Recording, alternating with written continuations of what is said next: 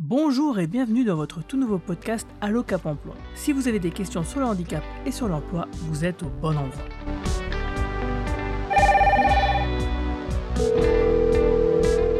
Allô, ici votre Cap Emploi, bonjour.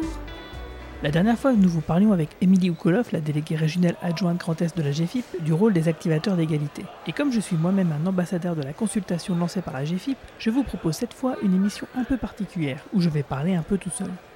Suite à la crise du coronavirus qui a pas mal chamboulé le monde du travail et du handicap, la GFIP a lancé une grande consultation nationale où chacun peut proposer ses idées via un site internet, activateurdégalité.fr. En un seul mot tout attaché sans accent et apostrophe.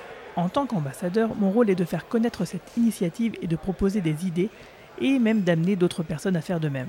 Alors vous le disiez d'ailleurs très bien la semaine dernière, l'idée est de pouvoir échanger dans son cercle professionnel ou personnel, pourquoi pas, à partir de thématiques qui auront été identifiées sur cette plateforme et de pouvoir contribuer sur ces thématiques. Cette demande de contribution est faite dans toute la France et avec un panel très large de partenaires. D'ailleurs, écoutez ce petit extrait d'une réunion de travail que j'ai réalisée avec Christine Mayer, la chargée du pôle formation et prestations de l'association Pyramide Est.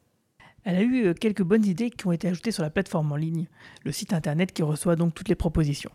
Euh, bah, Ah, il faut, il faut s'imaginer concrètement dans la situation. Oui, Je suis un employeur, ton idée, bon, elle est, elle est intéressante. Comment concrètement tu la traduis euh, de- bah, dans un cas concret quoi? Et ben ce serait, ben voilà, vous êtes intéressé par, vous a- on a plusieurs profils à vous proposer. On a du mal effectivement peut-être à trouver le profil qui sera le plus adapté. Ben, mettre chacun en immersion pendant euh, au moins une semaine pour euh, euh, voir si effectivement il y a une adéquation au poste. C'est pas, pas des choses qui existent déjà, ça. C'est des choses qui existent, mais qui sont pas systématiques. L'idée ce serait de le faire systématiquement. Ce serait que ça fasse partie en fait, Ouais. tu vois, parce que un employeur il a besoin d'être rassuré. Alors comment t'appellerais ça, par exemple, si tu veux le synthétiser en un site Moi j'appellerais ça Immersion, euh, immersion. euh, un essai systématique. Tous les jours, je vais sur le site internet d'ailleurs pour y répondre à certaines questions qui sont organisées par rapport à des thématiques. C'est d'ailleurs ainsi que naissent les propositions. D'ailleurs, toute personne qui le souhaite peut devenir ambassadeur d'égalité. Il suffit pour cela de s'inscrire directement sur le site internet, dont je rappelle l'adresse activateurdégalité.fr. Alors les thématiques que vous pourrez y retrouver sont les suivantes. La première grande thématique, c'est comment soutenir la recherche d'emploi des personnes handicapées. Parmi cette thématique, il y a cinq sujets qui sont traités. Le premier, c'est accompagnement vers l'emploi, comment innover et inventer de nouvelles modalités d'accompagnement en s'inspirant des expériences tentées pendant le confinement. Il y a aussi les usages numériques, comment lutter contre la fracture numérique des demandeurs d'emploi en situation de handicap. J'ai d'ailleurs proposé une solution à partir de l'application JobH, application sur laquelle nous ferons bientôt une émission d'ailleurs. Je vous invite à soutenir donc cette proposition et à venir en discuter avec moi directement sur le site Activateur d'égalité. En troisième, nous avons le critère sanitaire dans la recherche de l'emploi, comment lutter contre les risques de discrimination et faire grandir les opportunités pour les demandeurs d'emploi en situation de handicap?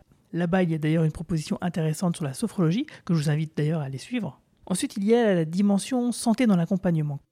Et enfin, l'accès au premier emploi, comment soutenir l'accès au premier emploi des jeunes en situation de handicap dans le contexte actuel?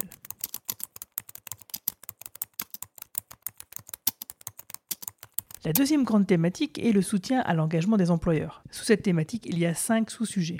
Le service aux employeurs, comment faciliter les recrutements des travailleurs en situation de handicap dans un contexte économique dégradé. Nous avons euh, d'ailleurs la proposition de Christine que nous avons entendue tout à l'heure à propos de l'immersion en entreprise systématique. Le deuxième sujet est le handicap en milieu professionnel, comment mettre à profit cette période de mutation pour donner toute sa place au handicap.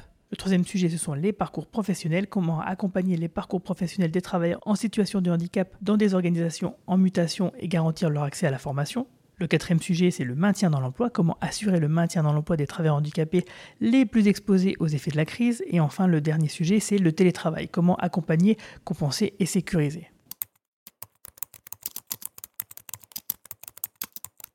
Ensuite, nous avons trois sujets qui sont traités sous le grand thème faciliter l'accès à la formation pour les personnes handicapées.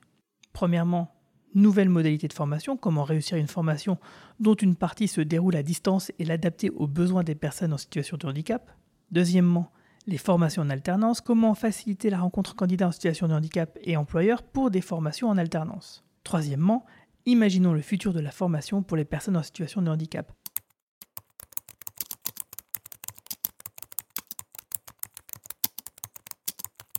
Et enfin, sous le dernier grand thème, il y a trois autres sujets qui sont traités pour accompagner la diversité des formes d'emploi. Tout d'abord, il y a la création d'activités et d'entrepreneuriat, comment soutenir et accompagner les travailleurs indépendants en situation de handicap.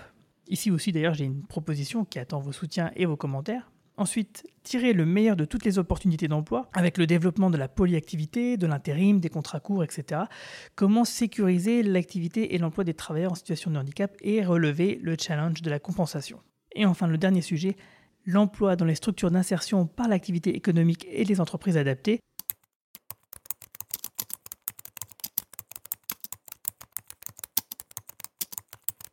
Ensuite, euh, bah, que faire de toutes ces propositions, me demanderez-vous? Quelles sont les finalités derrière tout ça? Quel est l'agenda? À cette question, c'est Émilie Oukolov qui va nous répondre. Cette démarche, elle s'engage en deux phases. Euh, la plateforme est en ligne depuis mardi, donc ce, mardi 15, et jusqu'au 15 octobre.